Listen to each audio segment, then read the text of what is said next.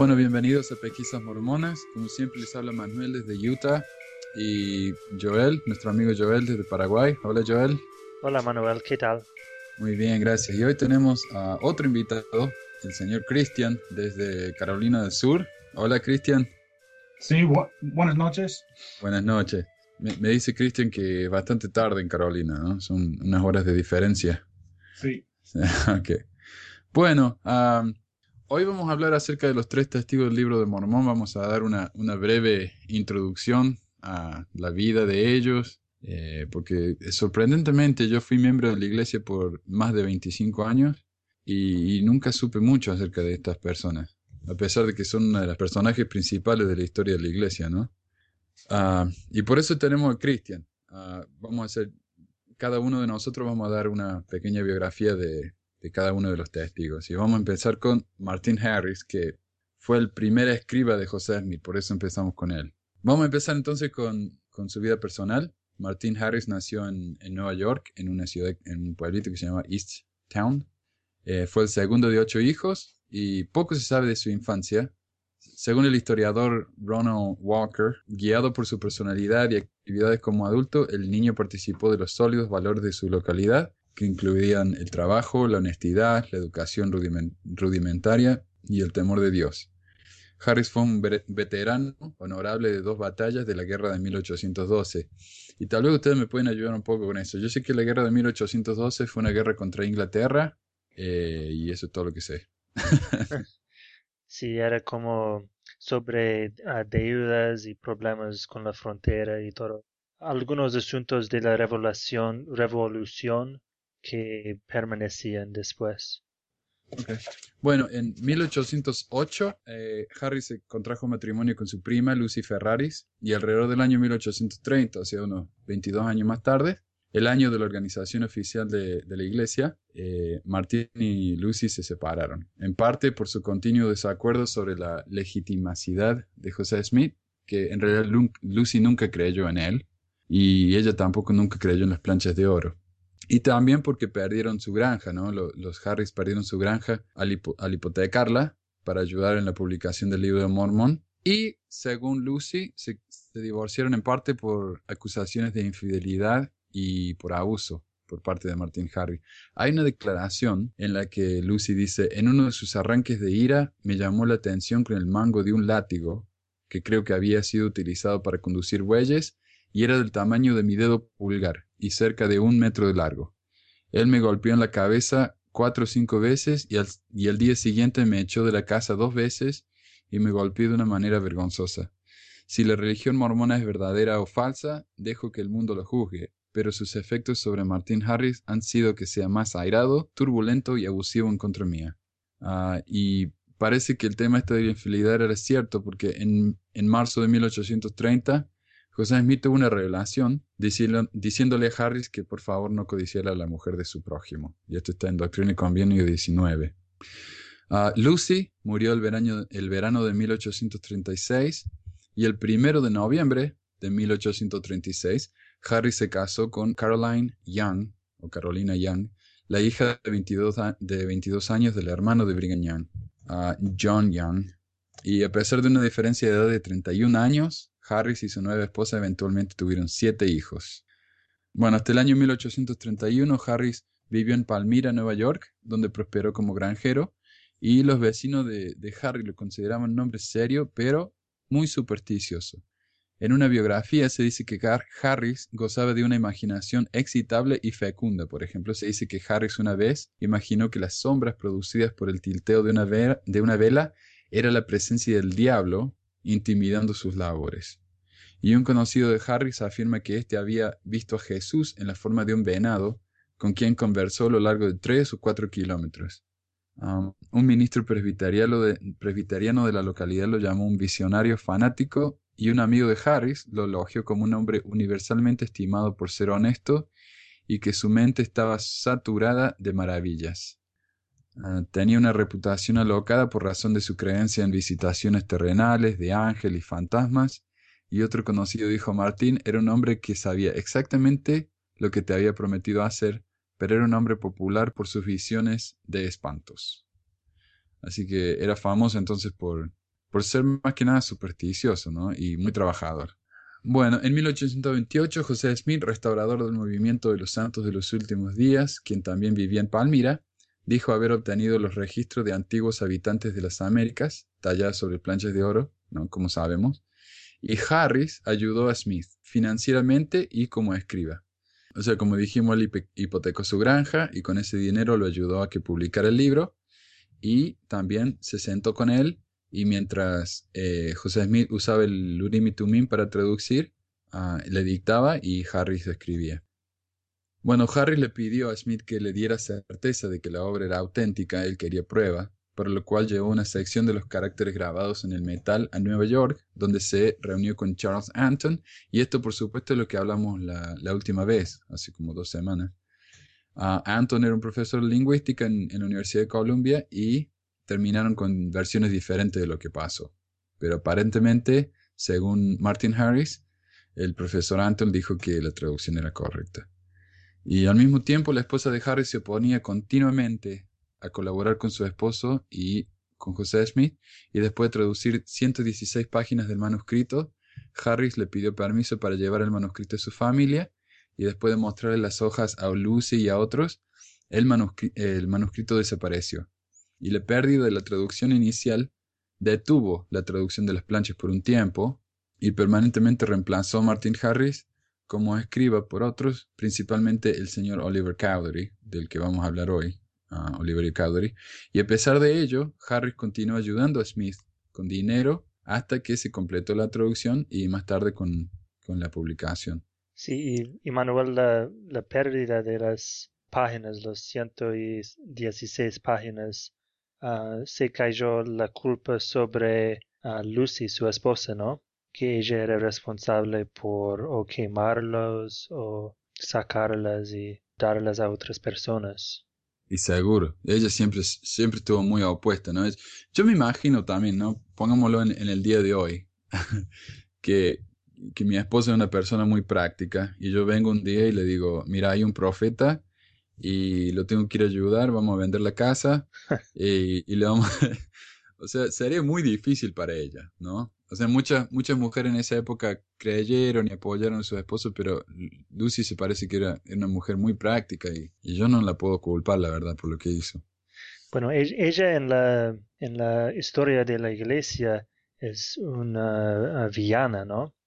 Ah, yo recuerdo que cuando era joven hicimos un show de teatro sobre ah, Martin Harris y Lucy Harris y, ella era eh, la enemiga era una persona terrible, pero uno se puede eh, entender que ella estaba preocupada por perder todo, no confiaba en su marido y su, sus decisiones y todo esto, entonces ella estaba luchando para preservar su, ah, su propiedad y todo, ¿no?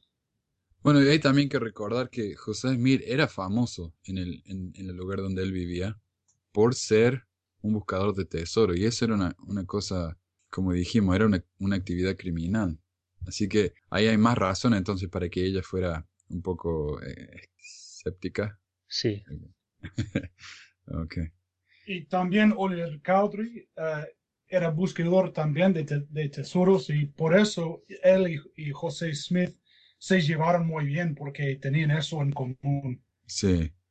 Eso parece una cosa en común también, como dijimos, una de las esposas de José Smith, el, el papá era buscador de tesoro y así fue como se conocieron. ¿Sabes? Que era una actividad como jugar póker hoy, me imagino, ¿no? Algo que, que hacían en, en, el barrio así para pasar el tiempo. ¿Martin se involucró en la búsqueda de tesoro? Ah, que yo sepa, no. No, yo creo que no tenía tiempo. era un hombre muy trabajador, eso, eso es cierto. Muy responsable. Pero eh, era muy crédulo, me parece. Bueno, y poco antes de la publicación del libro de Mormón, Smith indicó que se le había revelado que tres hombres llamados como testigos especiales de la existencia de las planchas de oro, y Harris, Cowdery y un tercero, David Whitmer, fueron escogidos como los tres testigos y su reporte conjunto, en la experiencia como testigos que habían visto las planchas con un ángel y todo eso, aparece en todas las ediciones del libro de Mormón. Y alrededor de 1854, diez años después de la muerte de José Smith, Harris afirmó que ningún hombre me ha oído negar de ninguna manera la veracidad del libro de Mormón o la administración angelical que nos mostró las planchas. O sea, es cierto, él nunca negó su, testimonio. Harris fue bautizado en los comienzos de la iglesia restaurada por José Smith y el 3 de junio de 1831 en una conferencia en la iglesia en Kirkland, Ohio, Harris fue ordenado al oficio de sumo sacerdote y con ese oficio sirvió como misionero en Pensilvania, Nueva York y otras regiones por, ah, vecinas. El febrero de 1834 fue apartado como miembro del Sumo Consejo en Kirkland y en ese entonces el cuerpo oficial, judicial y legislativo de la iglesia. O sea, el Sumo Consejo eran, era como los gobernadores del, del municipio, ¿no? Y en respuesta a conflictos entre los santos y los no mormones en Missouri, Harry se unió a lo que fue denominado el campamento de Sion, con quienes marchó de Kirkland a Missouri. Y poco después Harris y Cowdery ordenaron un grupo de 12 hombres, llamados primero el Sumo Consejo Viajante y eventualmente se llamó el Consejo de los Doce. Y no hay ningún registro ¿no? de que Harris y Cowdery fueran miembros de los, de los Doce. En 1837 se, hubo una disensión en Kirkland sobre la quiebra del banco de Kirkland. Hablamos de eso un poco la semana pasada, ¿no? este banco que organizó José, el banco se fundió, mucha gente perdió el dinero y mucha gente se abandonó la iglesia a causa de eso. Harris condenó eh, la quiebra del banco como un evento de fraude y estuvo junto ah, con los que por esa razón se fueron de la iglesia, se separaron y intentaron reorganizar la iglesia sin José Smith.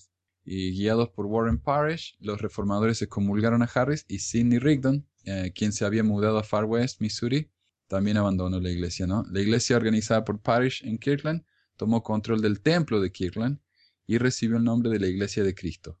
Y en 1839 la Iglesia de Cristo rechazó el libro de Mormón y, se separaron de Harris y etcétera, ¿no? Porque Harris nunca negó su testimonio al libro de Mormón. Entonces, esta nueva iglesia renunció el libro de Mormón y Harris salió de la iglesia. Sí, porque él, él nunca negó el libro de Mormón. Ah, tal vez un día podemos hablar, ¿no? Hay tantas iglesias que salieron de, de la iglesia original de José Smith. Y mucha gente considera que la iglesia mormona de hoy en día es, es solamente otra, otra división de la iglesia original, no es la iglesia original. Pero bueno, ese sería un tema para otro día, porque es muy interesante también. Sí. Sí, también Oliver Cowdery se unió por un tiempo con uh, James Strange en, Wisconsin antes de reunirse con los santos en Iowa, pero yo puedo hablar sobre esto después. Ok, ok, vamos a alterar entonces el tema de Strange, porque sí, ese, ese también es un tema muy interesante. La iglesia de Strange hoy en día, en inglés, es la que tiene el, los derechos reservados del nombre de la iglesia, que yo no sabía, es muy interesante. Um, bueno, ya en una edad avanzada, Harry se quedó... Oh, lo que me olvidé decir es que la segunda esposa de Harris en 1856 lo dejó a él, porque ella se quiso ir con los santos en, Utah y él prefirió quedarse en Kirkland. Y, él sirvió como, como un guía del templo y él daba visitas guiadas en el, en el templo a turistas. Y bueno, ya a una edad avanzada, Harris se quedó destituido de congregaciones en Kirkland. Eh, eventualmente, por razón de su pobreza, aceptó ayuda financiera de los miembros de la iglesia eh, en Utah, quienes reunieron 200 dólares para que se mudara allá en 1870. Y Martin Harris se bautizó en la iglesia poco después de su arribo, o sea, se rebautizó, después de lo cual vivió cuatro años y medio antes de fallecer con, sus familiares en Utah. Y murió el 10 de junio de 1875 y fue enterrado en una ciudad que se llama Clarkston, que hoy en día hace una, una obra teátrica histórica que tal vez es similar a lo que, lo que hablabas vos, Joel, ¿no? En, es un, en un anfiteatro al aire libre y se hace todos los años. Y hay una capacidad de, de 2.200 personas que van a ver esta cosa todos los, todos los años. Ah, así que ese, eso es Martin Harris, esa es su vida. Interesante me pareció, ¿no? Alguna de las cosas principales entonces que un hombre muy trabajador y honesto, pero muy crédulo. Ah, se ve que era un poco, un poco violento también y, y bueno, eventualmente volvió a la iglesia. Yo creo que más que nada perdón, ¿no? Y me parece que mucha de la gente que volvieron a la iglesia fue, fue porque Brigham Young los invitó. Y yo me imagino que debe haber sido porque, imagínense, este era el testigo del libro de Mormón original, ¿no? Y quedaría mal que el testigo del libro de Mormón se fuera de la iglesia. Pero esa es mi opinión. Sí, para la iglesia era, era un éxito para él ir a Utah y reunirse con la iglesia allá dio más credibilidad para la iglesia y todo esto y ayudó con esta, esta narración que los, ah, las personas que salen de la iglesia eventualmente después de tener una vida difícil y llena de problemas uh, regresen como el hijo pródigo, ¿no? Claro. Y, y, era el caso con Martin. Buen punto, sí. Ok, entonces pasamos a Oliverio. Muy bien. Bueno, Oliverio o Oliver Cowdery es una de las figuras muy importantes de la historia uh, principal o original de la iglesia mormona, pero a veces un hombre muy elusivo, o sea, es decir, que no hay mucha historia o biografía sobre él. Bueno, él era de la misma edad más o menos de José Smith, nació en 1806 también en Vermont, el mismo estado que, uh, que José Smith. Y lo conocemos más porque fue el escribiente o escriba de para José Smith durante la traducción de la mayoría, de la gran mayoría del libro de Mormón. Y fue la primera persona bautizada en la iglesia. Y también fue nombrado uno de los uh, más tempranos uh, líderes de la iglesia. Y Christian, Uh, sí. Oliverio y José eran parientes, ¿no? Primos distantes. Bueno, sí, ellos son parientes distantes, primos distantes de, de alguna forma. Pero no se conocieron por, por esto. No, no, no se conocieron. Okay. Se conocieron por medio de, de, familiares, pero no se conocían antes de 1829. Oh. Uh, de hecho, se conocieron el 5 de abril de 1829 porque Oliverio escuchó que José Smith había recibido de manos de ángeles las planchas de oro contendiendo uh, las escrituras o los escritos de antiguos habitan habitantes de las Américas. Y él mencionó a Smith que él había visto en una visión las mismas mencionadas planchas de oro dos años antes de que se, ellos se conocieron. Mm. Bueno, ahora yo voy a mencionar que Oliver también asistió a la misma iglesia que el hombre Ethan o Ethan Smith, quien escribió el, el libro Vista de, de los Hebreos uh, o View of the Hebrews en, en el original.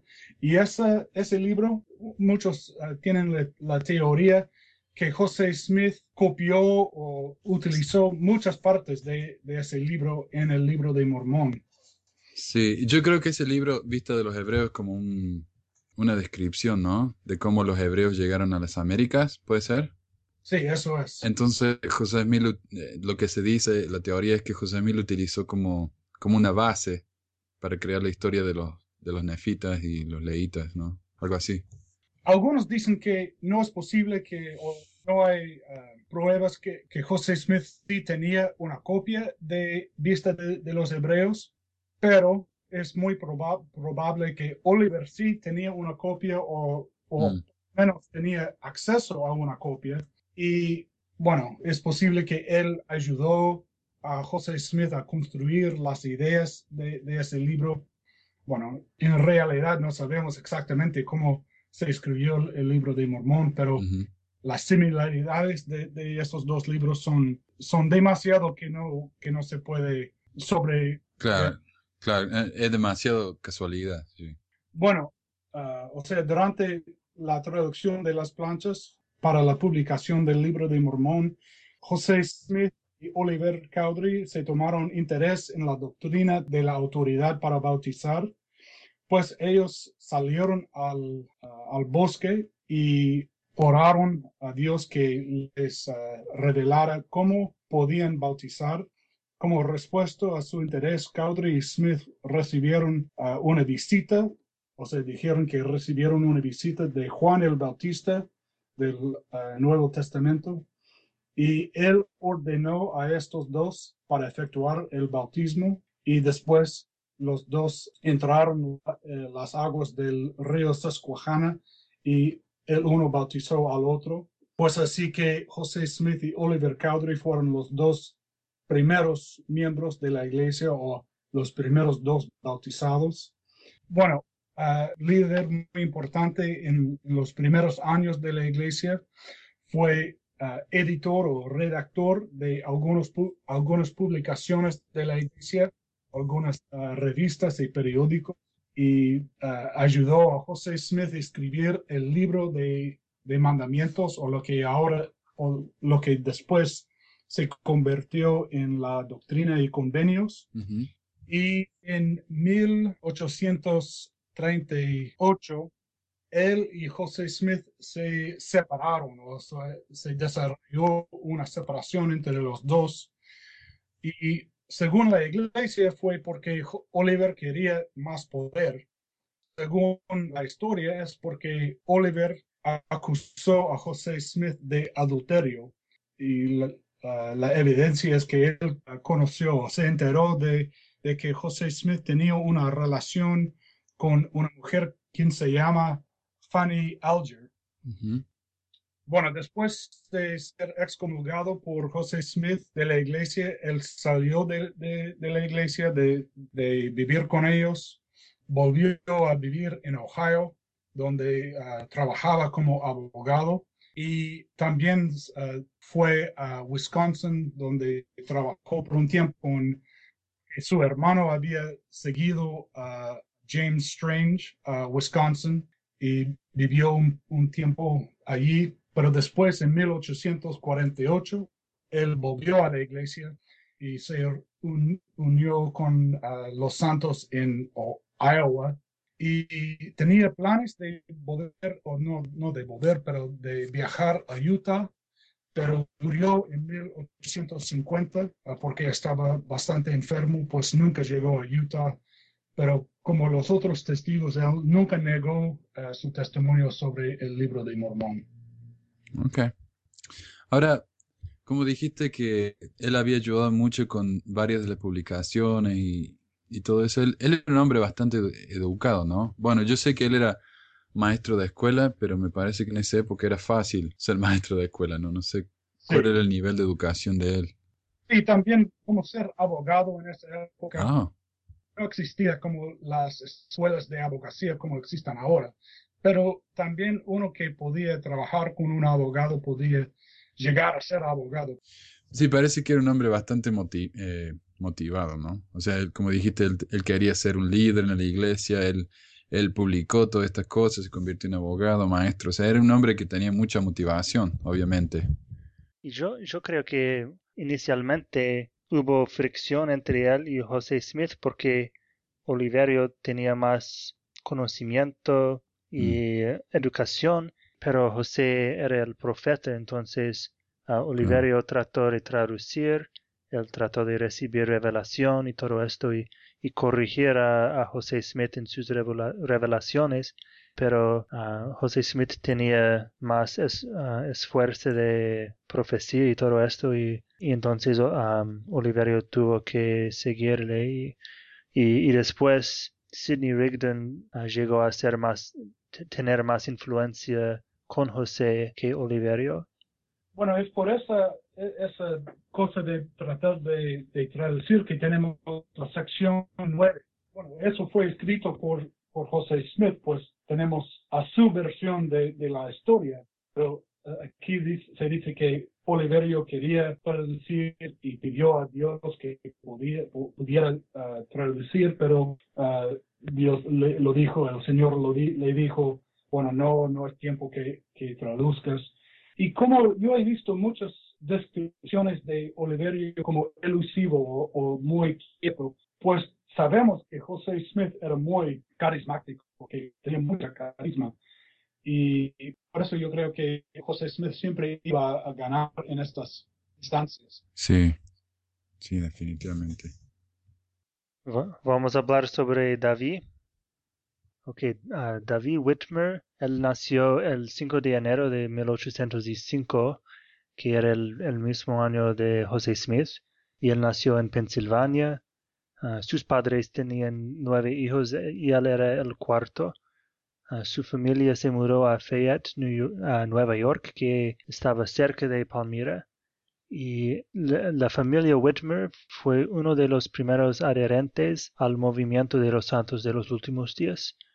Uh, Whitmer escuchó hablar de José Smith y las planchas de oro en 1828, um, antes de la fundación de la iglesia, mientras hacía un viaje de negocios al pueblo de Palmyra, Nueva York, y allí conversó con su amigo Oliver Cowdery, quien era de la creencia de que debía haber algo de verídico en el asunto. Uh, creo que Oliverio era un um, maestro en la casa de los Whitmer y también Oliverio quería la, la, a la hermana de, de, David Whitmer y eventualmente se casó con ella. Entonces Whitmer y su familia creyeron en la historia y permitieron que José y Oliverio y Emma vinieron a su hacienda en Fayette para completar la traducción del libro de Mormón y la mayoría de la traducción ocurrió en su hacienda en Fayette. Uh, David Whitmer fue bautizado en 1829 por José y aproximadamente durante uh, esta misma época fue uno de los tres testigos de las planchas de oro y vio un ángel y las planchas en una visión. La, la iglesia fue organizada en la, en la casa de David Whitmer eh, el 6 de abril de 1830 con seis miembros primeros y David uh, fue uno de los seis. Y uh, después de la organización de la iglesia, Whitmer fue ordenado al oficio de elder en junio de 1830 y al oficio de sumo sacerdote en el 5 de octubre de 1831. Um, en esta época, José Smith uh, dijo que el condado de Jackson County en Missouri era un lugar de recogimiento para los santos y que era um, la ubicación del jardín de Eden bíblico y que sería el futuro sede de la ciudad de Sion, la Nueva Jerusalén. Entonces David Whitmer y varios otros miembros se mudaron a Missouri, pero no se mezclaron muy bien con los um, missourianos y fueron expulsos del condado en 1833 por violencia. Uh, establecieron la ciudad de Far West y en 1834 José Smith ordenó a David Whitmer para presidir sobre la iglesia en Missouri y también le ordenó como su sucesor en caso de que el profeta muriese o apostatara. Oh, wow. Um, y durante esta época, sí, la iglesia era dividida entre Ohio y Missouri y José Smith y la primera presidencia gobernaban en Kirtland y David Whitmer y sus consejeros gobernaban en Missouri.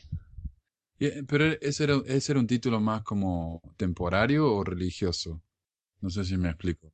Uh, era religioso, era como él, él, era considerado un presidente de la iglesia en Missouri, no era como un presidente de la estaca o algo así. Ok, o sea que tenían dos presidentes de la iglesia entonces. Sí, pero uh, José Smith mantenía uh, el cargo principal, pero él, él, era ordenado sucesor en esta época, pero era por un tiempo cor, uh, corto. Ok. Bien, Oliver fue presidente o asistente de la iglesia por un tiempo. Ok sí, el segundo elder o asistente, presidente asistente, ¿no? Eh, hoy en día es confuso, ¿no? Porque lo, los títulos o los cargos de la iglesia han cambiado tanto. Los nombres, las responsabilidades. Parece que el sumo sacerdote en realidad es, es miembro del, del sacerdocio arónico. Por eso las responsabilidades de ellos eran más temporales y hoy en día se considera parte del sacerdocio de Melquisedec, ¿no? Y es difícil de entender porque se cambian los nombres el Oliver fue el segundo elder, 1830 hasta 34, también, y después fue asist, presidente asistente de 34 hasta 38 cuando fue excomulgado. Uh -huh. Era miembro de la primera presidencia de 37 hasta 1838 y también fue apóstol de 1829 hasta oh. 1838. Fue uno okay. de los primeros apóstoles. Es interesante que los tres testigos esco, uh, escogieron los doce apóstoles. Uh, ellos formaron un comité de selección y ordenaron a los miembros originales del Quórum de los Doce Apóstoles en 1835. David Whitmer continuó viviendo en Missouri con sus consejeros, que era W. W. Phelps y su propio hermano John Whitmer, y presidieron sobre la iglesia allá hasta 1837. Ah, en esta época, en Ohio, el banco uh, colapsó y Smith y su consejero Sidney Rigdon ah, fueron a, Far West, a Missouri, y controversias sobre asuntos de propiedad y reclamos sobre el carácter de José Smith Ah, resultaron en la disolución por José de la presidencia de Missouri. Ah, David, Whitmer renunció de la iglesia y sus consejeros ah, fueron excomulgados. Whitmer y el restante grupo de excomulgados se les conoció en la época como los disidentes, quienes tenían en su propiedad grandes propiedades de tierras en el condado de Caldwell, Missouri, y que querían recuperar de la iglesia. Ah, sin embargo, Sidney Rigdon de la primera presidencia dio un discurso llamado desde entonces el Sermón de la Sal y él pregó de la escritura de Mateo capítulo 5 versículo 13 que dice a vosotros sois la sal de la tierra pero si la sal perdiere su sabor con qué será salada no sirve más para nada sino para ser echada fuera y odiada por los hombres entonces Sidney Rigdon comparó a los disidentes como la sal que pierde su sabor y pidió la expulsión de los disidentes del condado. Un grupo de fieles formaron una sociedad secreta llamada los Danitas que ah, tenían el objetivo de la extradición de los ah, disidentes. Entonces ah, David Whitmer y su familia huyeron de allá a la vecina ciudad de Richmond, Missouri, y Whitmer y el resto de los disidentes se quejaron frente a no mormones del noroeste de Missouri en relación a su expulsión forzada y la pérdida de sus propiedades. Y este, esto contribuyó a la guerra mormona que ocurrió cuando los vecinos, los misurianos expulsaron a los santos de los últimos días del Estado. Entonces eh, eh, es difícil dar la culpa o a los ah, disidentes o a los santos o a los misurianos. Todos eran responsables de alguna manera. Ah, últimamente los, los misurianos, eh, en mi ah, punto de vista, eran los, los más culpables por, por no obedecer a la ley en esto, pero los disidentes contribuyeron por, por reclamar y, quejarse de, de, lo que pasó con ellos. Y ellos tenían razón, pero contribuyó a un incidente muy grave. Sí, hay personalidades como Sidney Rigdon, eran, eran bastante, ah, eran un poco fanáticas, ¿no? Eh, especialmente Sidney Rigdon era, era bastante fanático, así que no es difícil imaginar a alguien así como, si, si no están dispuestos a hacer todo lo que les decimos, uh, váyanse. Y lo interesante es que eventualmente Sidney Rigdon también se fue de la iglesia. Es interesante que hoy en día no tenemos, no hay tantas personalidades tan fuertes como José Smith, como David, como Sidney Rigdon, como Martin Harris. O sea, se parece que los, que los doce apóstoles ahora son más o menos muy parecidos su nivel de carácter o, Yo creo que eso tiene también que ver con ah, el hecho de que la iglesia era nueva. Hoy en día no hay como un, estereotipo del profeta, del apóstol, ¿no? Son todos más o menos lo mismo, todos actúan de la misma manera, pero en esa época era algo nuevo. Sí, ahora es una burocracia, o sea, necesita administradores o personas manejar la compañía. Sí, definitivamente. Y hoy en día, por ejemplo, hoy, hoy, hoy es domingo acá en, cuando estamos grabando este programa, es domingo y hoy fue la conferencia. Y la noticia más importante de esta conferencia fue que ahora los jóvenes ah, varones pueden ir a la misión a los 18 años. Y ese es como el primer anuncio grande o cambio de administración así en, en la iglesia en años. Pero en esa época ah, estábamos hablando de cambios doctrinales, ¿no? La gente discutía cuál era la doctrina de la iglesia. Hoy en día no se hace eso. Imagínense, el cambio más grande es que ahora los chicos pueden ir a misión un año antes. O sea, no. En esa época estaban hablando de la, de la personalidad de Dios, claro, de la organización de la iglesia, eran cosas muy diferentes y mucho más dramáticas también. Sí, y cuando José Smith fue asesinado en 1844, hubo una división entre Mm. los miembros. La mayoría ah, siguió a Brigham Young, pero Sidney Rigdon, James Strange empezaron grupos también. Y ah, David Whitmer, por su llamado en 1834 como el presidente y sucesor en Missouri, fue escogido para liderar a un grupo ah, en Kirtland llamada la, la Iglesia de Cristo, pero él nunca fue allá y la nueva iglesia se ah, disolvió con relativa rapidez.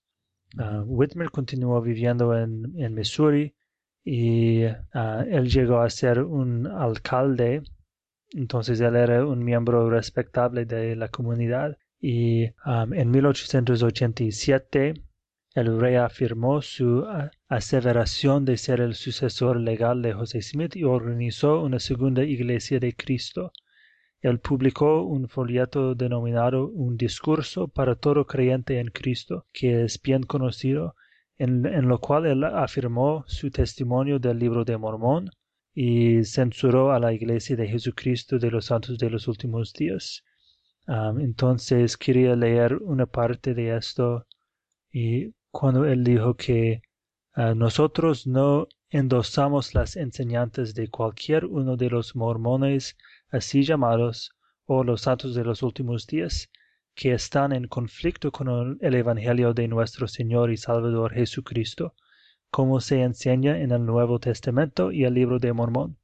Se han ido una gran medida de la fe de la Iglesia de Cristo, tal como se estableció en primer lugar, por hacer caso a las revelaciones dadas por medio de José Smith, quien, después de haber sido llamado por Dios para traducir su palabra sagrada, el libro de Mormón, derivó en muchos errores y dio muchas revelaciones de introducir doctrinas, ordenanzas y los oficios de la Iglesia que están en conflicto con las enseñanzas de Cristo. Ah, debido a Dios dando a José Smith el don de traducir las planchas sobre las cuales estaba grabado las escrituras nefitas, la gente de la iglesia pone demasiada confianza en él, en el hombre, y cree en sus palabras como si fueran de la propia boca de Dios. Ellos han confiado en un brazo de carne. Miraban a José Smith como legislador. Ah, miramos a Cristo y solo creemos en la religión de Jesucristo y no en la religión de cualquier hombre. Ah, entonces, ah, David Whitmer, después de salir de la iglesia, ah, él creyó y pensó que el libro de Mormón era divino y que José Smith tenía el don de traducir y recibir revelación, pero que él, él era un profeta perdido, ¿no? Sí. Y que él quería um, volver a la doctrina original. Entonces él rechazó la poligamia, ah, rechazó muchos de las, muchas de las enseñanzas ah, adicionales de José Smith. Y él dejó su iglesia a su sobrino y esta iglesia sobrevivió hasta los años 1960 y David Whitmer falleció en 1888 en Richmond y él era el último testigo para ah, morir. Hoy en día también la iglesia reformada y muchas de las iglesias en realidad que son que han salido de la iglesia, ellos creen en José Smith, creen que José Smith fue el verdadero profeta hasta cierto punto y todo lo que hizo después de eso, como por ejemplo, como dijiste, la poligamia ya no, ellos ya no creen en eso. Entonces vuelven a la teoría original y uno de los, de los principales que hacen eso son los de la iglesia reformada, hoy en día conocida como la iglesia de Cristo. Y, y después tenemos otros que, que rechazan a Brigham Young, entonces vuelven a José Smith, incluyendo la poligamia y todo eso. Sí, los varios grupos Ah, fundamentales sí, que, fundamental, ok, sí. que creen que la, la iglesia debería continuar a practicar la poligamia, ¿no? Entonces David Whitmer nunca volvió, ¿verdad? Bueno, él, él nunca se unió con Brigham Young. Ok. Él Era el único de los testigos para salir de la iglesia y nunca volver. Él, él crió su propia iglesia. Entonces Oliverio sí volvió. Sí, Oliverio vio y de hecho tenía planes de viajar a Utah, pero murió antes de poder Ah, eso. ok. Y Brigham Young le pidió que él fuera a Washington, a la capital de los Estados Unidos, para pedir para que Utah pudiera eh, llegar a ser eh, estado, pero tenía, estaba demasiado enfermo para viajar a, a Washington y unos meses después murió. Bueno, entonces esta es nuestra presentación de los, de los tres testigos. No sé si alguien tiene más, algo más para compartir antes de que cerremos. No, placer estar con ustedes. Ok. Joel. Los tres hombres son muy interesantes, muy importantes en la historia de la iglesia, especialmente los primeros años. Y cada uno merece su propio podcast, pero Sí. di- dio para Sí. conocerles un poco, ¿no? Es una introducción un poco básica. Por supuesto vamos a hablar de estos hombres a medida que sigamos hablando de la historia de la iglesia, pero eh, es una introducción muy básica. Pero bueno, gracias entonces por, por su preparación. Yo aprendí mucho hoy y les agradezco entonces a, a nuestros oyentes. Les recordamos que se pueden suscribir a nuestro canal ahí en, en iTunes y que visiten nuestra página de internet en pesquisasmormones.com, el grupo de Facebook para dejar comentarios, preguntas, sugerencias. Y muchísimas gracias, Planel. Gracias, Joel. Gracias, Cristian. Gracias a usted. Ok, y nos estamos hablando la semana que viene. Adiós. Adiós.